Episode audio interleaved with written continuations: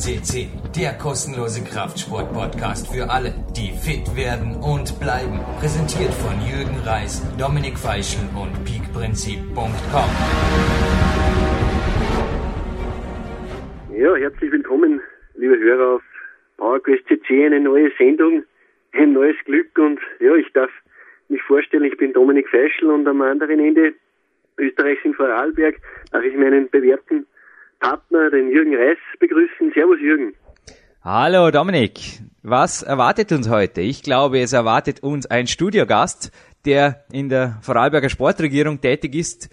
Das zeichnet ihn ja nicht unbedingt als Goldathlet aus, aber dass er wirklich ein Goldathlet ist, darauf hast auch du mich gebracht. Also es ist wirklich ein ganz besonderer Studiogast, den ja. wir heute hier im PowerQuest CC Studio begrüßen dürfen. Ja, wir legen uns in die Riemen, das ist das richtige Stichwort für den heutigen Gast.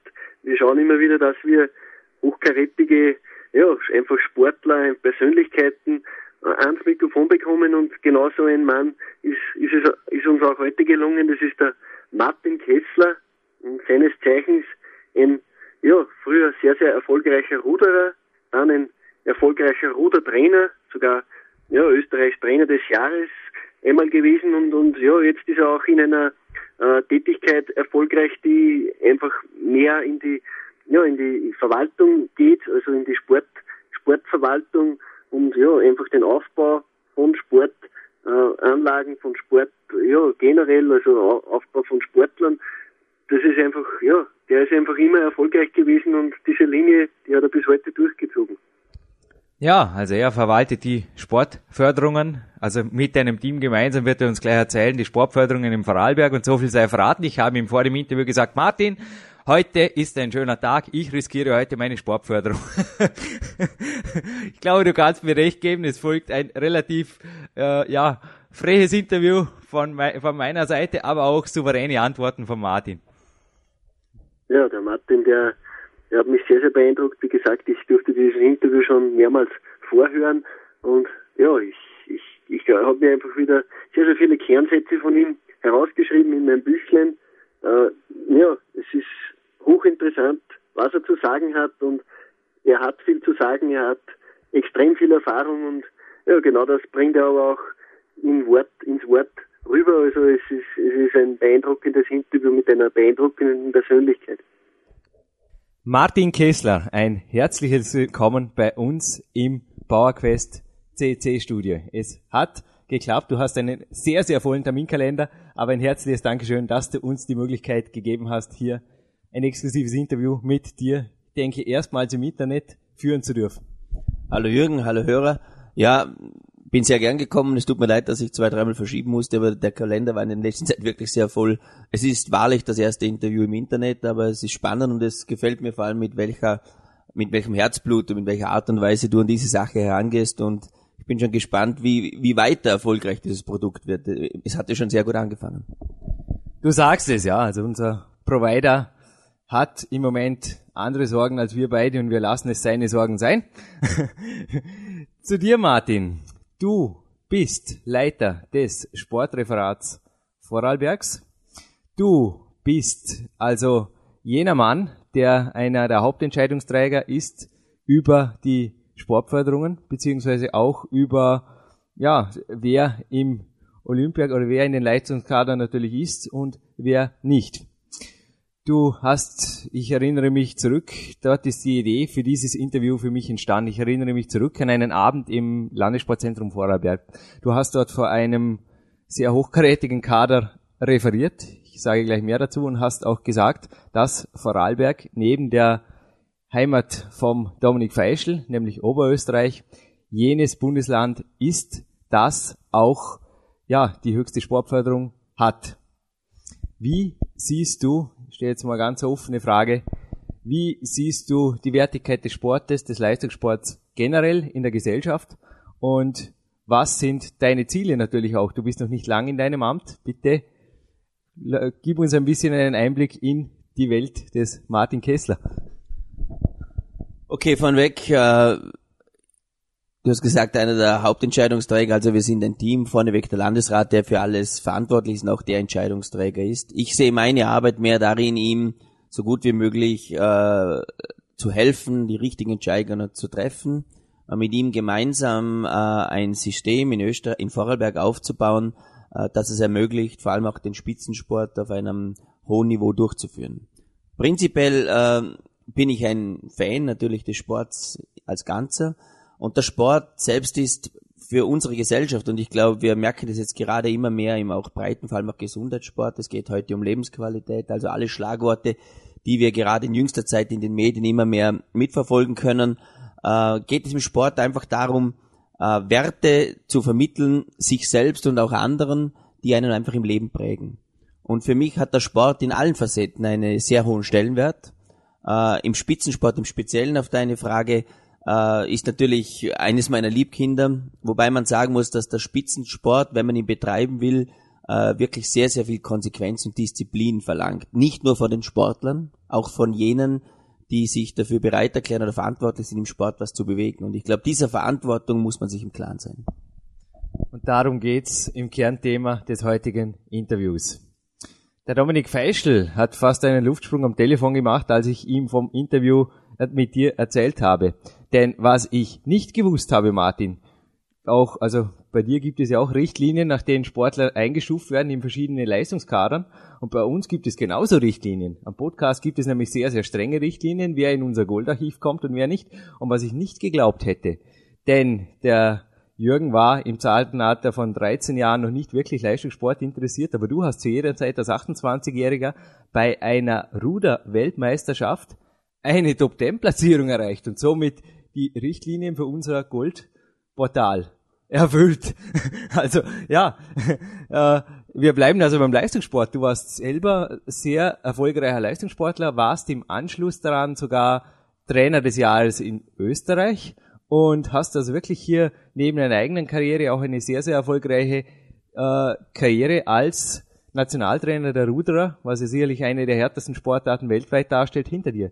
Gib uns bitte einen Einblick in zuerst vielleicht in deine eigene Karriere, kurzen Überblick, aber dann natürlich auch in deine, in das, was du weitergeben durftest. Ja, ich, ich, es freut mich, dass ich in diesen Kader aufgenommen worden bin.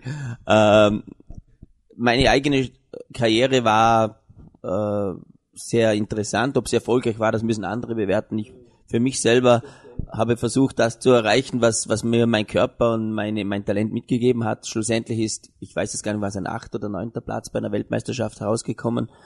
Ähm, das Entscheidende dort im Sport war, dass mein Leben geprägt hat, dass wir eigentlich, und das zeichnet vielleicht auch so ein bisschen mein ganzes sportliches Leben mit, dass wir mein Bruder und ich Ruderer waren, aber es in Vorarlberg eigentlich keine Struktur im Rudersport gegeben hat. Wir hatten nicht einmal einen Trainer, der uns auf diesem Niveau trainieren konnte.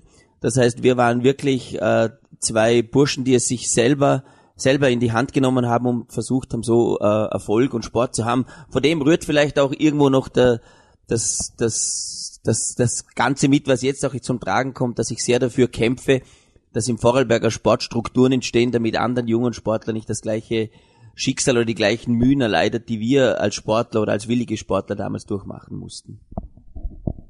Ja, ich habe es erwähnt, du warst 2001 Trainer des Jahres. Übrigens hatten wir bisher erst einen Goldathleten, der sich nicht mehr erinnern kann, für wie viel Staatsmeistertitel er gewonnen hat, das war Stefan Fürst.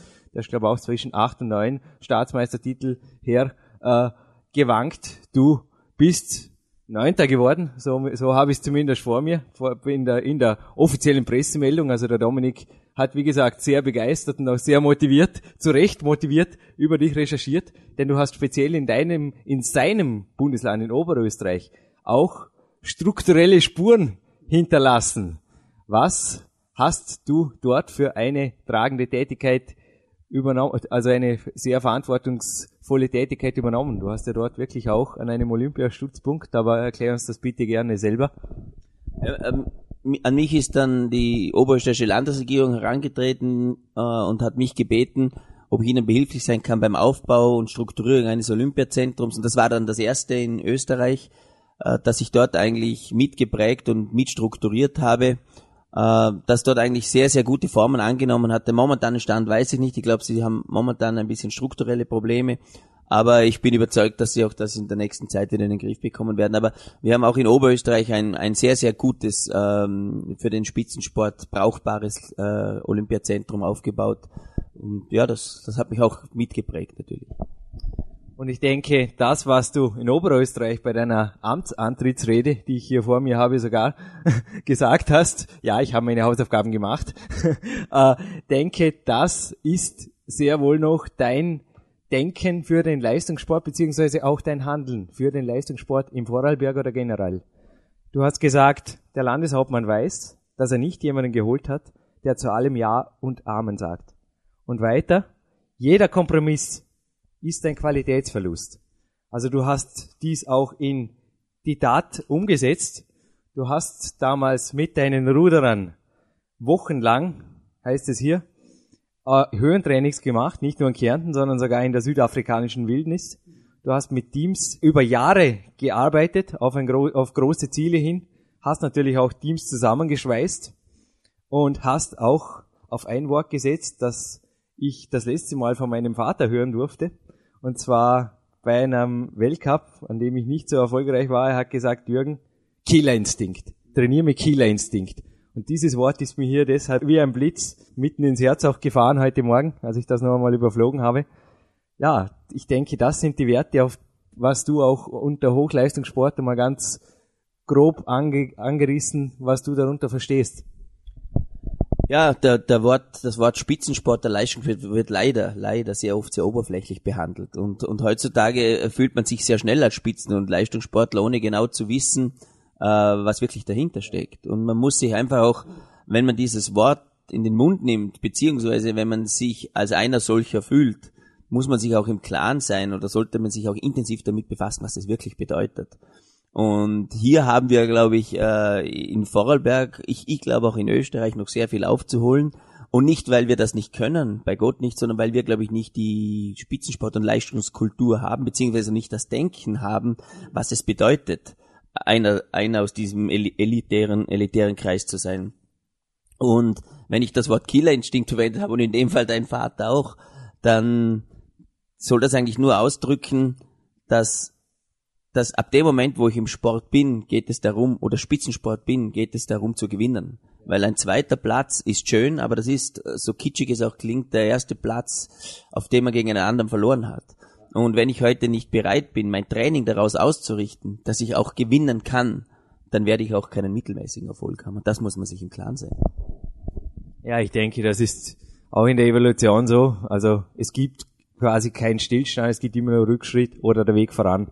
Auch unser Fußballprofessor, der Hans Kreuer, hat das auf Podcast 81 sehr schön erwähnt, dass einfach nur im Endeffekt geht es nur ums Gewinnen und es geht nur um Olympiamedaillen. Ich habe in diesem Podcast dem Hans meinen ja, an diesem Tag war Ruhetag, heute ist Trainingstag, wo du jetzt bei, bei mir im PowerQuest CC Studio bist. Ich habe ihn den Ruhetag zitiert und ja, ich zitiere dir jetzt heute gerne den Trainingstag. Also ich war heute Morgen, hatte ich, du hast vorher gesehen, eine, eine, ein Aufwärmkardio anschließend eine Maximalkrafteinheit im Kletterraum. Es steht am Vormittag noch ein Turntraining am Lubus Matera, den wir auch schon hier am Podcast hatten, in Podcast 16.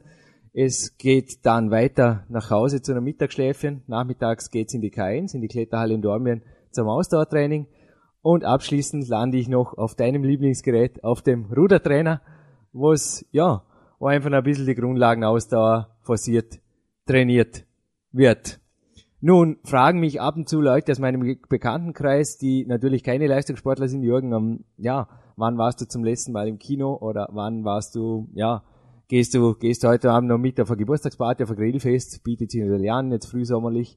Ähm, wenn ich das dem beneine oder auch zu verstehen geben, dass mir im Leben nichts fällt, werde ich ab und zu mit großen Augen angeschaut und kann aber nur argumentieren, nein, mir fällt wirklich nichts. Also genauso ähnlich wie deinen kann ich mir nicht vorstellen, dass deine Ruderer dreieinhalb Jahre, wie hier steht, mit dir trainiert hätten und auch dreieinhalb Jahre sich auf ein Ziel fokussiert hätten und was das heißt, hast du es eben durch die Blume angedeutet, aber ich denke, du wirst gleich noch konkreter, wenn ihnen im Leben was gefällt hätte. Wer heute sich wirklich für den Leistungssport bekennt und wer sagt, ich will dort erfolgreich sein, dem muss auch im Klaren sein, dass er die Konsequenzen dazu zu tragen hat. Das ist so wie in jedem Beruf. Äh, vor allem auch deshalb, wenn ich heute eine Familie gründe. Dann muss es mir auch im Klaren sein, dass ich nicht jeden Tag ins Kino gehen kann und dass ich, äh, was ich wie ein Leben führen kann.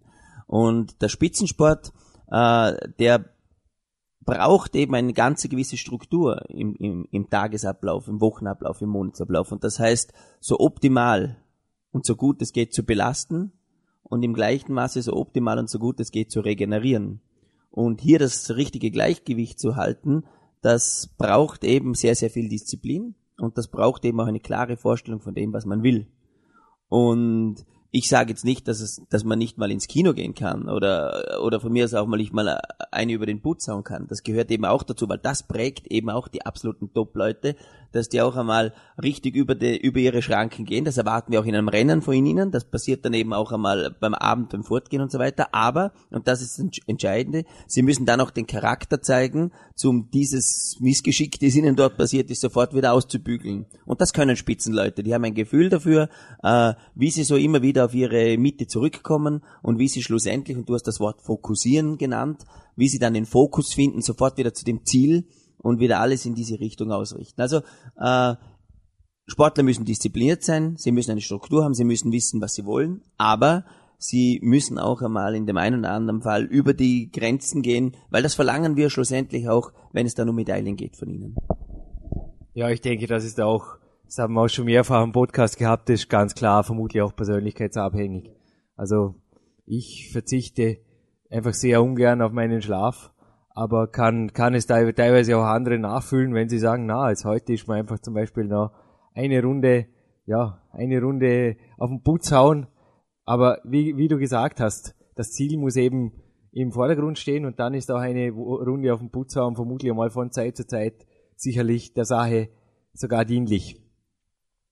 Äh, ja, trotzdem hast du, ich komme zurück an jeden, jenen Abend im Landessportzentrum Vorarlberg, der mir einfach sehr hängen geblieben ist. Wie gesagt, da entstand ja auch die, das Konzept des heutigen Interviews habe ich dort an, angefangen mitnotieren und mir zum Ziel gesetzt, dich ins Studio zu bekommen. Dieses Ziel habe ich erreicht. Ich habe dich heute begrüßt mit den Worten, heute ist ein guter Tag. ja, äh, du hast dort gesagt, dass also auch im Vorarlberg, im, im Olympiakader, es waren dort wirklich sehr, sehr hochkarätige Athleten anwesend. Äh, du siehst in den Sportlern teilweise große Persönlichkeiten, die auch wirklich sehr verkäuferische Fähigkeiten teilweise fast schon haben, wenn es um Förderungen geht. Aber wenn es dann wirklich um Leistungen geht, dass dort eher etwas zurückhaltender argumentiert werden muss, weil diese nun mal eher dürftig sind. Und auch der vorher zitierte Hans Kreuer hat sich da kein, kein Blatt vor Mund genommen und hat gemeint, trotz reichlich Geld in gewissen Sportarten. Er hat auch dort im Fußball, also gerade seinen Sport immer wieder zu Recht irgendwo kritisiert. Er hat gemeint, es ist zwar Geld da, es sind Trainer da, es sind aber, ja, es fehlen teilweise einfach die Leistungen und er hat auch gemeint, letztlich geht es einfach um, um Siege, es geht um, auch in anderen Sportarten natürlich um Olympiamedaillen, wo es, wo es um die Wurst geht und da ist Vorarlberg nicht wirklich äh, bei den Top Bundesländern. Er hat gemeint, eine Lösung wäre da eine Struktur, wie sie der ÖSV in Stams schon länger sehr erfolgreich praktiziert mit einem Internat. Ja, nur ein, wie gesagt, ich kann jetzt nur ein, ein, eine, eine Idee vom Hans Kreuer auch äh, zitieren, die ich dir jetzt einfach ohne Wertung weitergeben kann. Was hältst du davon? Ich glaube, die Lösung liegt viel tiefer. Ich meine, man kann heute ein Internat bauen, dann können wir die Sportler drin reinkasanieren und dann können wir ein fast autoritäres System aufziehen, weil das hat ein Auto, ein, ein Internat im Spitzensport läuft schlussendlich äh, darauf hin, wenn man die Leute nicht darauf vorbereitet. Äh, ich glaube, das ist äh, nicht der erste richtige Weg. Was wir schaffen müssen ist, und ich werde dieses Wort so lange missbrauchen, bis es bei den Leuten auch ankommt. Was wir in diesem Land schaffen müssen, ist eine Trainingskultur, eine Spitzensportkultur zu schaffen. Und das braucht Zeit, das braucht enorm viel Zeit, Überzeugung und ich nütze da auch jede Möglichkeit, wo ich, wo ich, wo ich die Möglichkeit bekomme, mich zu äußern, die Menschen immer wieder in jedem, in jeder Wortmeldung daran, darauf hinweise und versuche sie zu überzeugen und ihnen äh, Werte vermitteln, was es heißt, Spitzensport in einem Land wie Vorarlberg äh, zu vertreten, zu vermitteln und vielleicht auch ein bisschen zu optimieren. Und äh, wenn es uns nicht gelingt, die Menschen die Sportler, das, die Trainer, das Umfeld äh, dorthin zu führen und ihnen das Bewusstsein zu geben, was es bedeutet, Spitzensport zu leben und was es bedeutet, dafür zu investieren, auf der einen Seite von der öffentlichen Hand, aber auch als Sport oder als Verein selbst, bevor uns das nicht gelingt, hier auf ein Niveau zu kommen, wo wir uns auf gleichen Augen begegnen, wo jeder, wenn er den anderen anschaut, schon weiß, was er meint, äh, solange wir das nicht geschafft haben, wird es auch keinen Sinn haben, ein Internat zu machen und dort höchste Erfolge zu erwarten. Wir müssen vorerst die Leute in ihrem Bewusstsein, in ihrer Kompetenz, in ihrem Verständnis zum Sport dorthin zu bringen, dass sie so ein Internat, falls es dann einmal besteht, auch ohne Druck leben zu können, sondern dass sie es genießen, in einem optimalen Umfeld sich entwickeln zu können. Momentan würde das noch anders verstanden werden und meiner Meinung nach wäre es völlig zu scheitern verurteilt, weil wir als Vorarlberger Gesellschaft noch nicht bereit sind, äh, so ein Internat, was ich voll mit ihm teile, was gut wäre, aber jetzt im ersten Schritt zu leben. Ich habe mich heute Morgen gefragt, also ich habe es vorher erwähnt, ich hatte mit 13 Jahren noch wenig mit Leistungssportgedanken gespielt. Ich habe mich vorgefragt, ob ich in so einem Internat glücklich gewesen wäre, beziehungsweise ob ich auch jetzt, wie du jetzt vorher gesagt hast, als kasernisierter Mensch oder ja, in einer Sportkaserne, ob ich da auf Dauer glücklich leben würde. Also du hast es hier gesehen, ich lebe alleine, ich lebe auch mit einer intrinsischen Motivation, betreibe ich meinen Sport. Ich werde nicht zu Einheiten von Trainern oder von wem auch immer gezwungen. Ich trainiere gerne. Und ich denke, das ist auch das, was sich mit, worin sich wirklich alle unsere Goldathleten decken. Also ich kann mich jetzt an keine einzige Ausnahme erinnern. Einige haben es beim Wort genannt, andere haben es indirekt gesagt, dass sie Athleten im Herzen sind. Das heißt, dass sie aus vollem Herzen irgendwann erkannt haben, bei mir war es mit 13, 14, bei anderen war es schon wesentlich früher, dass sie irgendwann erkannt haben, der Sport gibt ihnen nicht nur Selbstbestätigungen, er gibt ihnen nicht nur eventuell sogar mal einen Beruf oder irgendwas oder da geht es um Geld, sondern lange davor haben sie erkannt, da ist irgendwas, da kann ich mir meine Woche fast dran aufbauen, da kann ich mir ein Selbstvertrauen aufbauen und da läuft plötzlich anderes im Leben wie von selbst. Da lerne ich einfach zu kämpfen, zu fighten, da kriege einen Killerinstinkt, der mir nicht nur Weltcup-Touren top klettern lässt, wie in meinem Fall, sondern auch sonst Ziele erreichen äh, lässt. Und ich denke, darum geht's. Ist das das, was du unter Spitzensport denken oder Spitzensportkultur verstehst, Martin?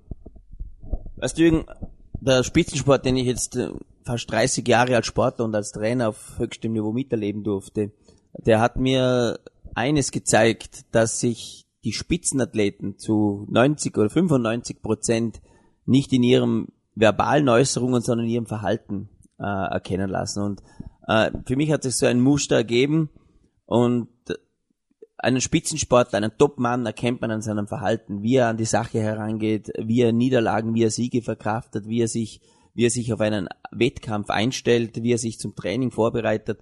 Ähm, wer das einmal erkannt hat und gesehen hat, wer das eine Zeit lang miterleben durfte, äh, dem ist relativ schnell klar, was dazugehört, Spitzensport zu sein. Man muss aufpassen, dass man nicht als Prediger zum Prediger wird, man muss aufpassen, dass man auch noch Glaubwürdigkeit bleibt. Aber äh, wir haben im Land schon ein paar Sportler, zwar ganz wenige, aber so zwei, drei, vielleicht vier, die ich jetzt aus dem Olympiakader nennen kann, von denen ich sagen würde, die haben zumindest von ihrer Einstellung das, was ich mir erwarte.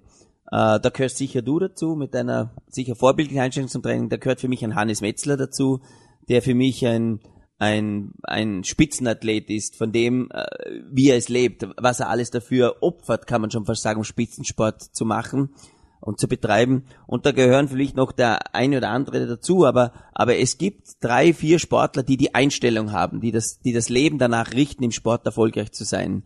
Äh, und wenn es drei, vier gibt, dann wird es auch in diesem Land weit mehr geben. Wir, wir müssen nur, wir müssen es nur schaffen, gemeinsam mit allen Entscheidungsträgern äh, den Sportlern den Weg vorzugeben und vor allem sie an diesem Weg zu begleiten. Aber den ohne Kompromisse. Da komme ich wieder auf das zurück, was du am Anfang gesagt hast. Spitzensport ist nicht, und das ist der Unterschied zur Politik. Und wir befinden uns natürlich im Sportreferat auf einer Schiene zwischen äh, politischer Sportförderung und struktureller Sportförderung. Das wird immer Hand in Hand gehen, das muss auch so sein. Nur was im Breitensport mehr auf äh, eine politische Dimension hat im Sport, nämlich äh, schauen die Gesellschaft dazu zu motivieren, möglichst breitflächig Bewegung zu betreiben, äh, darf im Spitzensport nur ohne Kompromisse ablaufen, nämlich einen klaren Fokus, was was man dazu braucht, um erfolgreich zu sein und diesen Weg auch bedingungslos zu gehen. Zum Breitensport komme ich gleich, aber du hast gerade den Umgang mit Niederlagen genannt. Ich bin auch in diesem Podcast ein wenig kritisch. Ich habe vorher deine äh, Vorbereitung auf die Olympiade in Sydney war das genannt, wo du also wirklich mit Höhentraining auch sehr, sehr, auch dort sehr, sehr überzeugend natürlich in der Öffentlichkeit auch argumentiert hast und dir wirklich sehr, sehr große Hoffnungen mit diesem Team gemacht hast. Geworden ist dann im Jahr 2000 leider nichts davon. Du bist allerdings ein Jahr später, du bist anscheinend, so wie es, also ich kann nicht mehr, ich habe die Fakten vor mir, du bist anscheinend alles andere als liegen geblieben, denn ein Jahr später warst du Trainer des Jahres in Österreich. Was, wie gehst du persönlich mit Niederlagen um? Denn anscheinend hast du das da souverän gemanagt. Für mich war das keine Niederlage. Das ist immer das, das große Problem, dass Medien äh, Erfolge sehr oberflächlich kommentieren. Und wer natürlich die ganze Entwicklung, wir waren damals im Rampenlicht der Medien, weil wir äh, 2000, du redest von 2000, das war Sydney, mit zwei Booten praktisch äh, auf, auf Medaillen, sogar auf Goldkurs waren. Also wir waren beide, beide Boote haben zu diesem Zeitpunkt waren Weltcup-Gesamtsieger im Jahr 2004. Äh, die einen waren am Rotsee, das ist das Wimbledon der Ruderer, auf Tennis überlegt, zweite, die anderen dritte. Also wir waren höhere Medaillenfavoriten, wie uns hat es gar nicht gegeben.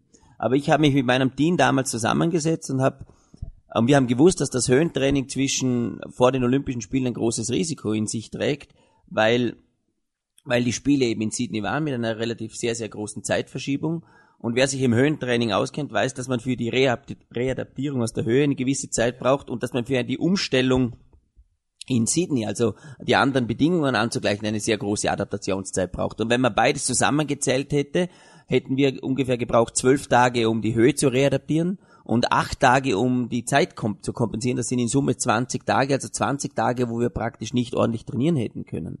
Und wir haben uns damals als Team zusammengesetzt und jetzt kommt das Kompromisslose, äh, wo wir ganz genau wussten, was wir wollten. Wir haben gesagt, ist es uns das Risiko wert, trotzdem ein Höhentraining zu machen und die die, diese zwei Ereignisse in einer Rekompensation äh, Revue passieren lassen. Also wir haben das zusammengelegt, wir sind auf die Höhe, sind herunter und sind direkt nach Sydney geflogen und haben versucht, in einem Zeitraum beide Ereignisse zu kompensieren. Haben das immer kommuniziert.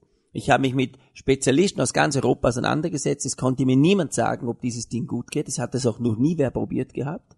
Und wir haben gesagt, okay, wir wollen entweder Gold oder nichts. Alles andere ist uns wurscht und wir ordnen auch eventuell eine Niederlage unserem Ziel Gold zu erreichen unter und gehen dieses Risiko ein. Im vollen Bewusstsein, dass wir entweder als die Helden von Sydney zurückkommen, wenn dieses Risiko aufgeht, oder als Loser, wenn es nicht funktioniert. Es hat nicht funktioniert.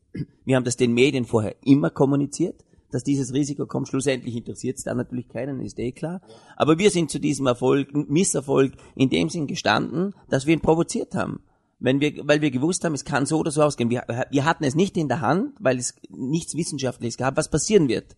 Aber wir haben uns für diesen Weg entschieden, sind ihn gegangen und haben schlussendlich erfahren, wie, wie, wie, der Körper auf dieses, auf dieses Ereignis reagiert. Das war für uns kein Problem. Wir sind eine Stunde nach dem Rennen als Team mit dem Betreuerstab in, in Sydney in unserem Camp gehockt und haben miteinander gefeiert. Wir waren in keiner Weise traurig, wir, wir wollten zwar mehr, aber wir haben uns in die Augen geschaut und haben gesagt, hey, wir haben uns für diesen Weg entschieden, wir sind diesen Weg gegangen, das ist das Resultat dafür und das passt.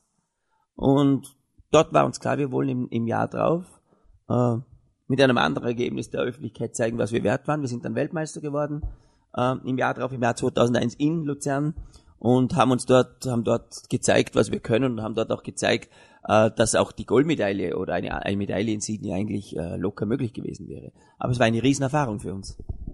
Das erinnert mich an das, was du vorher vom Verhalten eines Leistungssportlers auch um, im, im, über die Stränge schlagen ein bisschen äh, gesagt hast. Ich denke, Fehler machen und aus deinen Aussagen, ich muss jetzt trotzdem hartnäckig bleiben. Ich bin kein, ich bin kein Spezialist, aber ich denke, du gibst mir recht. Nachträglich gesehen war es einfach ein Fehler. Punkt. Und äh, Fehler zu machen ist okay, nur dahinter zu stehen und wie du es vorher auch gesagt hast, wenn einmal, ja, wenn einfach mal eine Nacht zu kurz ist und danach einmal das Training oder irgendwas Wichtiges den Bach runtergeht, gehört einfach wieder das Ruder umso beherzter herumgerissen Und dann heißt es einfach, weiter geht der Weg, fokussieren und auf zu neuen Horizonten. Äh, es war kein Fehler. Entschuldige, also ich, ich, ich sehe gern Fehler ein, aber es war ein kalkuliertes Risiko. Ein Fehler wäre gewesen, wenn wir gesagt haben, das ist der richtige Weg und den gehen wir und das wird eine Medaille. Das haben wir nie gesagt. Wir haben gesagt, äh, es ist ein Riesenrisiko.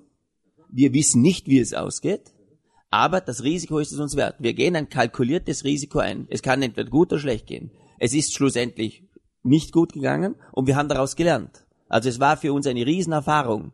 Aber ich würde heute wieder dieses Risiko eingehen, wenn ich nicht wüsste, wie es ausgeht. Ganz einfach, weil ich Gold wollte. Aber ich würde, äh, jetzt auf den, auf den Begriff Fehler zurückkommen, nicht nochmal den gleichen Weg gehen, weil dann wäre es wirklich ein Fehler. Aber wenn es mir wieder eine Möglichkeit gäbe, etwas zu probieren, vor dem die Wahrscheinlichkeit, dass es sehr, sehr gut damit gehen kann, mir die Tür öffne, würde ich es machen im Spitzensport.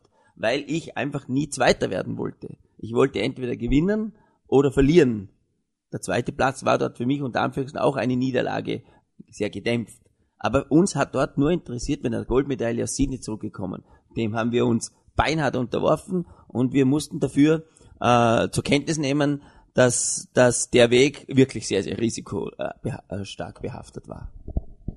Aber ich denke, das ist da eine wichtige Botschaft an alle Hörer. Wer nichts riskiert, der nichts gewinnt. Das ist ganz logisch. Ich denke, das ist nicht nur im Sport so, sondern in allen Bereichen, ob das in der Medizin, in der Wissenschaft oder wo immer ist, dass teilweise durch die gröbsten Fehler, na, also hinterher, ich nehme jetzt das Wort noch einmal ein letztes Mal in den Mund, hinterher einfach diese sich als Entwicklungssprung natürlich auch für zukünftige Generationen entwickelt haben, sofern wirklich ein Team und das Athleten äh, und die Athleten natürlich das auch, wie, wie du es gesagt hast, entsprechend kommunizieren oder wenn es jetzt ein Fehler war, dahinter stehen. Und sonst ist die Sache natürlich wertlos. Ich denke, vertuschen oder irgendwas, das führt genau in die gegenteilige Richtung. Also wenn ich zum Beispiel jetzt konkret beim Training eine neue Trainingsmethode ausprobiere, die einfach sehr, sehr knallhart und hocheffektiv ist, die sie aber dann zu einer Verletzung führe, dann wäre es, ja, du, du, du nix, du, also du zuckst auch mit den Schultern, shit happens, oder? Und weiter geht der Weg. Aber wenn ich natürlich diese dann zyklisch einbaue und mir quasi jedes Jahr schon den Krankenhausurlaub mit, mit Rot im Kalender markiere, dann wäre es natürlich ein System, das ich mir geschaffen habe, das natürlich äh, weder kurz- oder langfristig produktiv wäre. Ich denke darauf, da können sich jetzt alle unsere Hörer eine große Scheibe abschneiden. Ich denke, das war ganz, ganz eine wichtige Aussage auch. Und letztlich auch das, was du jetzt vorher, ja, was, was du auf den Punkt gebracht hast. Ja, ich muss nochmal sagen, ich glaube, das ist ganz wichtig für Trainer, für Sportler, für Funktionäre. Wenn ich heute ein kalkuliertes Risiko eingehe und ich mache es, ich mache es, weil ich es, weil ich es im Bewusstsein mache, dass es so oder so ausgehen kann. Und es passiert dann ein Ereignis, egal ob gut oder schlecht, das, dann war es ein Lernprozess, ein ganz, ganz wichtiger Lernprozess. Ähm, aus denen man viel für die Zukunft mitnehmen kann. Und, und ich sehe Sydney als klaren Lernprozess. Und was für mich das Schöne war in Sydney, und das ist etwas, was für mich viel, viel, viel, viel wichtiger war wie diese verdammten Medaillen, von denen heute keiner mehr reden würde. Es hat ein Team noch mehr zusammengeschweißt, als wir schon waren. Damals haben die, haben die Medien versucht, mir diesen Fehler anzuhängen. Sie sind, äh, sie haben uns dann versucht, gegeneinander auszuspielen, die Mannschaft und mich. In Sydney noch vor Ort, was ja für einen Journalisten ganz klar ist, ich nehme das ja keinem böse. Aber was das Schöne war, dass die, die Athleten sich das nicht aufdiktuieren lassen. Die sind voll zu dem System und sind voll zu meiner Person gestanden, weil sie gesagt haben, wir haben gemeinsam diesen Weg entschieden. Wir haben gemeinsam als Team gewusst, es kann so oder so ausgehen. Wir haben gemeinsam diesen Weg entschieden und wir stehen auch gemeinsam zu diesem Ergebnis. Und wir sind als Team damals noch mehr zusammengewachsen, obwohl man versucht hat, uns auseinander zu dividieren.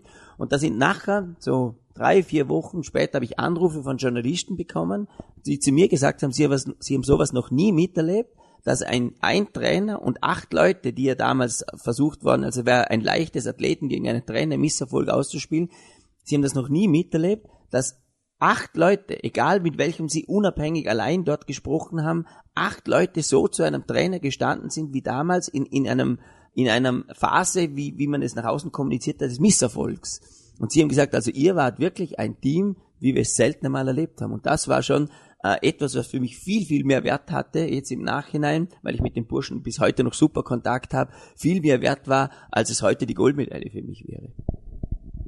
Ich habe noch eine letzte Frage zum zu deinem Sport, zum Rudern, da wir gerade dabei sind.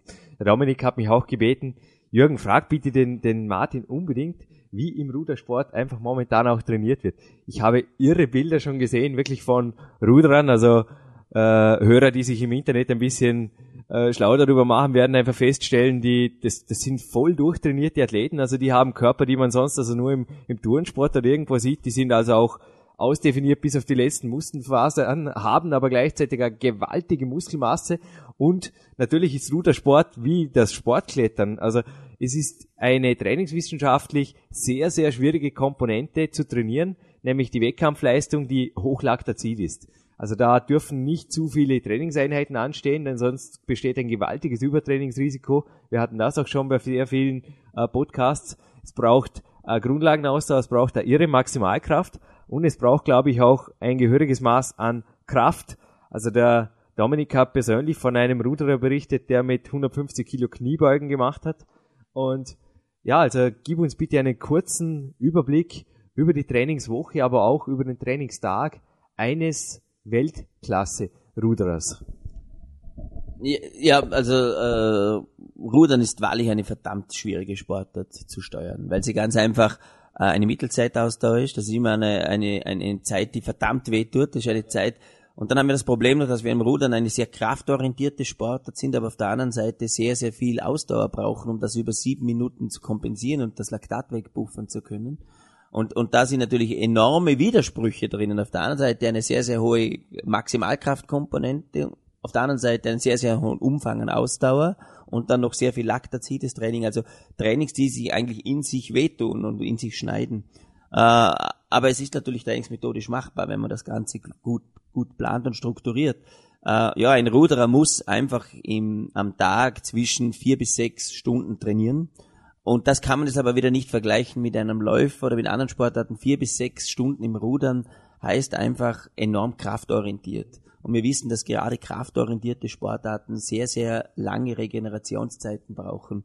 Und, und es ist wahrlich, auch wie du gesagt hast, immer so eine, eine absolute Gratwanderung zwischen gerade nicht übertrainiert sein und in Hochform sein. Wir wissen ja, zwischen der Hochform und und gerade übertrainiert zu sein, ist ein ganz, ganz, ganz kleiner Spalt. Und in diesem Dilemma haben wir uns natürlich Jahre befunden. Äh, und je besser man sich dann kennt und, und den Athleten kennt, umso besser kann man es steuern. Aber es ist, es ist wirklich sehr, sehr schwer hier äh, das richtige Maß zu finden, vor allem zu einem Zeitpunkt, wo man, wo es dann um die Sache geht und wo man dann ehrgeizig wird, trotzdem noch die Ruhe zu bewahren, das Richtige zu tun. Ja, dieses Dilemma, wie du es vorher gesagt hast, hat viele unserer Goldathleten schon zu Weltcup-Gesamtsiegen und mehr geführt. Also ich denke, am Rande des Übertrainings findet einfach genau das statt, was der Körper dann als Adaption auch mit letztlich Leistungssteigerung bedankt, denn immer im grünen Bereich zu trainieren. Das macht zwar Spaß, ist gut fürs Ego, aber wird auf Dauer eben auch nicht übers, über die Stränge schlagen bei den Wettkämpfen führen, Martin. Da gibst du mir recht. Großes, großes Kopfnicken von Martin. Ich komme noch kurz zum Breitensport. Ich sah dich letztes Jahr hier im Vorarlberg sicherlich einer der größten Erfolge feiern, als da im Gelände der Birkenwiese beziehungsweise auch ähm, im Bregenz dann die Aktion Vorarlberg bewegt über die Bühne ging. Es war unglaublich, wie da wirklich die Massen aktiviert oder ja motiviert wurden zum Sport. Ich sag so. Ähm, ein junger Cousin hat mich am Wochenende gerade gefragt, was ich vom Computerspiel wie halte ich muss schmunzeln, dass ich heute im, im Trainingsraum in einer Satzpause ein, eines der größten Wochenmagazine Vorarlbergs aufgeschlagen habe und dort dasselbe von dir gefunden habe, was ich ihm gesagt habe. Du hast also auch gesagt, ich finde es super, denn alles, was Bewegung verspricht und alles, was eigentlich eine, Akt, eine sonst passive Tätigkeit wie das Computerspiel nur aktiv ersetzt, findest du cool. Also du bist auch jemand, der sagt, äh, im Alltag oder jemand, alles, was, was Spaß macht oder was Breitensport, was Leute dazu bringt, Dinge zu tun, die Spaß machen, die den Körper gesund halten, ist dein Ding, abseits der Leistungssportwelt. Absolut, äh, vor allem genau diese Sache. Ich meine, wir sagen auf der einen Seite, äh, der Computer ist ein, äh, die Computerspiele sind mehr oder weniger ein Elend auch für Jugendliche, weil sie sich zu wenig bewegen, weil sie vor dem Computer sitzen, ist rein körperlich gesehen, nicht geistig gesehen. Und, und, und jetzt gibt es ein, und wir wissen auf der anderen Seite, dass, dass Jugendliche einfach wahnsinnig gern spielen vor dem Computer. Das ist ein Faktum und dem haben wir uns anzunehmen. Und ich glaube, es wäre das Schlechteste, ihnen das zu verbieten, weil das wissen wir, dann würden sie erst recht tun. Und wenn jetzt, äh, wenn sich jetzt ein Computerspielehersteller äh, der Aufgabe und der Verantwortung bewusst wird und ein Spiel entwickelt, das wirklich Aktivität vom User äh, äh abverlangt und das noch, so wie wir es aus Japan wissen, ein absoluter Renner ist, ja, dann ist es wunderbar, wunderbar, wenn es, wenn es ein Spiel gibt, das Jugendliche annehmen und das genau diese zwei Dinge vereint. A, das, was der Jugendliche will, nämlich Computer zu spielen und auf, auf der anderen Seite das, was herauskommt, nämlich, dass er sich vor dem Computer bewegt. Und wenn diese zwei Dinge miteinander vereinbar sind, wenn, wenn diese Synergie passt, ja, da kann man nur froh sein. Und da darf man nicht dieses engstirnige Denken in den Tag bringen und sagen, na, wie kann man nur sagen, das ist gut, äh, an einem Computer sich zu bewegen. Das ist völlig egal. Wichtig ist, sich zu bewegen. Wo und wie, das soll man bei Gott jedem selber überlassen. Genauso wie ich schon vor zwei Jahren die Lernmethode des, ja, des iPod Walks, habe ich es ursprünglich genannt, erkannt habe. Das hat uns zum Podcast Hören geführt. Und irgendwann kam dann der Dominik Feischl und haben gesagt, das können wir eigentlich genauso gut wie die Amerikaner. Wir haben das angefangen und ja, ich, ich denke, das äh, auf die böse Zeit schimpfen, irgendwo so Handy und Computer und alles wird äh, ja motorisiert und so weiter und führt zu noch, noch, noch weniger Bewegung und immer nur noch Technik und die Alltagsmotorik leidet. Ich denke, das ist eher, das ist kein konstruktiver Ansatz, oder? Ich denke, der Weg führt da eher dazu, dass du wirklich sagst, okay, der Tag hat immer noch 24 Stunden, genauso wie vor 200 Jahren, nur gehören sie eventuell anders genutzt und wo ergeben sich jetzt eben Synergien, wo Bewegung mit, mit Lernen oder mit Schulwegen oder was auch immer einfach äh, kombiniert werden kann. Ja, der Tag hat immer noch 24 Stunden, wie du sagst. Was sich geändert hat, dass wir mehrere Tage jetzt mit 24 Stunden erleben dürfen, wenn wir dementsprechend leben. Das hat eben auch positive Folgen gehabt, dass sich jetzt durch diese Entwicklung der Gesellschaft, des Lebens, äh, die Lebenserwartung der Menschen erhöht hat. Und jetzt wissen wir noch mehr, dass gerade Bewegung äh, jedem Menschen noch ein, noch ein längeres Leben erwartet. Also äh, der, der, der Tag hat zwar nur 24 Stunden, das wird sich, schätze ich jetzt mal, in der Zukunft auch nicht ändern, so, so werden wir die, Wert, die Werteinheit nicht ändern. Aber was sich verändern kann, und das hat jeder von uns selber in der Hand, er kann bestimmen, wie viele Tage er mit 24 Stunden erleben kann, einmal zu 99 Prozent. Und das liegt, und das ist für mich das Schöne an Bewegung und an Gesundheit, sofern man es nicht mit einer äh, Krankheit vorbelastet ist oder äh, da gibt es ja wirklich Leute, die da sehr arm sind, die, die das haben. Aber ich sage jetzt mal, alle anderen 99 Prozent und umso mehr ist die Verantwortung von denen, die gesund sind, äh, liegt es in ihrer eigenen Hand, mit ihrem eigenen Leben, mit ihrer Gesundheit umzugehen. Und das fast zum Nulltarif, weil heute Bewegung, Laufen, Radfahren, das, das, das kostet nichts. Man muss nur die Disziplin haben, es zu tun. Und das kann man schon von den Menschen verlangen, dass sie es machen. Martin, ich darf mit einer etwas gefährlichen Frage abschließen. Ich habe es gesagt am Anfang. Du hast mich, also du hast mich am Anfang des Interviews ein Bild auf meiner mentalen Mentalwand, nenne ich sie. Dort sind meine Helden, also laufen dort in Dia-Shows ab. Und einer meiner Helden, ich habe dir nämlich etwas verschwiegen, was ich heute auch noch mache. Nach dem Rudertraining bleibt mir nämlich eine, noch eine gute Dreiviertelstunde, um den Jochen Gressel zu interviewen. Der war bei uns schon mal Peak-Athlet auf dem Podcast und der ist zufällig, gibt es nicht, Martin? Du hast ein Foto von ihm? Vor dir, der Mann ist genau gleich alt wie du. Also ja, jetzt ist kurz mal die Kinnlade von Martin leicht nach vorne gekippt. Ja, Martin, ich bin ein wenig gemein. Wie schaut es denn mit deiner eigenen äh, Trainiertheit oder mit deinem eigenen gesund älter werden? Komm, mach ein bisschen, mach ein bisschen selbsterfüllende Prophezeiungen hier im Podcast. Ich garantiere es, dir, es, es, es funktioniert. Es, es haben schon mehrere gemacht. Setz dir ruhig selber auch ein bisschen Ziele. Was hast du vor, ihm mit dem Ziel, gesund alt zu werden, für deinen Körper auch konkret zu tun. Okay, wenn ich den Herrn da von mir sehe, äh, mir ist der Kinn runtergefallen, äh, ganz einfach, weil, weil so muskulös in dem Alter zu sein, äh, das ist, das ist schön, aber nicht mein Ziel. Das sage ich ganz klar. Aber jeder muss seine Ziele haben. Äh, ich selber glaube ich, dass ich sehr gesund lebe. Äh, ich, ich ernähre mich äh, nicht über, übermäßig gesund, aber meiner Meinung nach sehr neutral und, und sehr ausgewogen. Ich betreibe regelmäßig Sport, mindestens vier bis sechs Mal die Woche. Äh, das meistens in der Früh, zwischen sechs und halb acht in der Früh. Also auch da habe ich die Disziplin, früh genug aufzustehen, um meinem Körper diese Bewegung zu gönnen. Und ich ähm, selbst bin aber auch einer, der, dem es auch immer wieder gelingt, einmal über die Stränge zu schlagen, ganz einfach, weil das, das zu meinem Charakter gehört und weil ich das brauche, dass ich mal an einem Tag auch mal länger fortgehe, vielleicht einmal auch länger feiere. Aber das ist eben die Lebensqualität, die ich mir selber hier gönne und auferlege. Aber ich kann, glaube ich, mit gutem Recht behaupten, dass ich einen sehr, sehr äh, auf, auf, die, auf, die, auf das Mittelmaß eines Jahres bezogen sehr, sehr gesunden Lebensstil und ein sehr, sehr vernünftiges äh, Leben da führe. Aber du hast mit deiner Leistungssportlaufbahn natürlich abgeschlossen und hast auch hier, ja, natürlich nur jetzt beruflich, karrieremäßig deine Schwerpunkte aber ein kleines, ein, ein, ein kleines sportliches Ziel, irgendwas. Gib, gib, uns irgendwas Greifbares, was, ich weiß, du setzt überall sonst im Leben auch Ziele. Gib uns irgendwas Greifbares für 2008.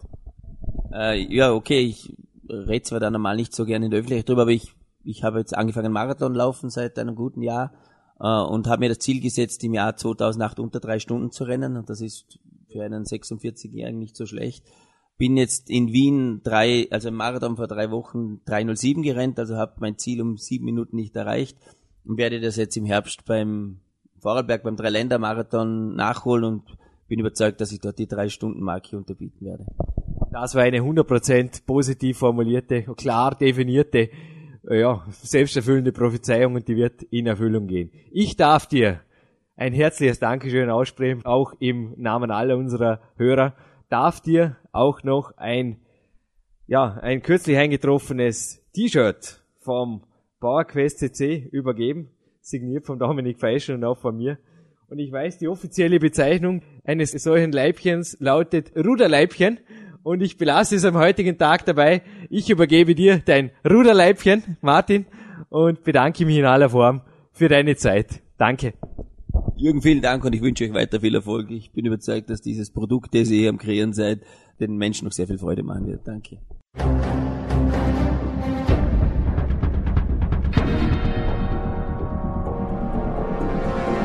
Fitness-Bestseller der Peak-Trilogie, kostenlose Newsberichte und weitere Podcasts von PowerQuest CC sowie Trainingssoftware, Supplemente und Trainingsausrüstung, Personal Coachings, Seminare, Workshops und mehr. Jetzt direkt im Internet auf www.peakprinzip.com oder www.jürgenreis.com.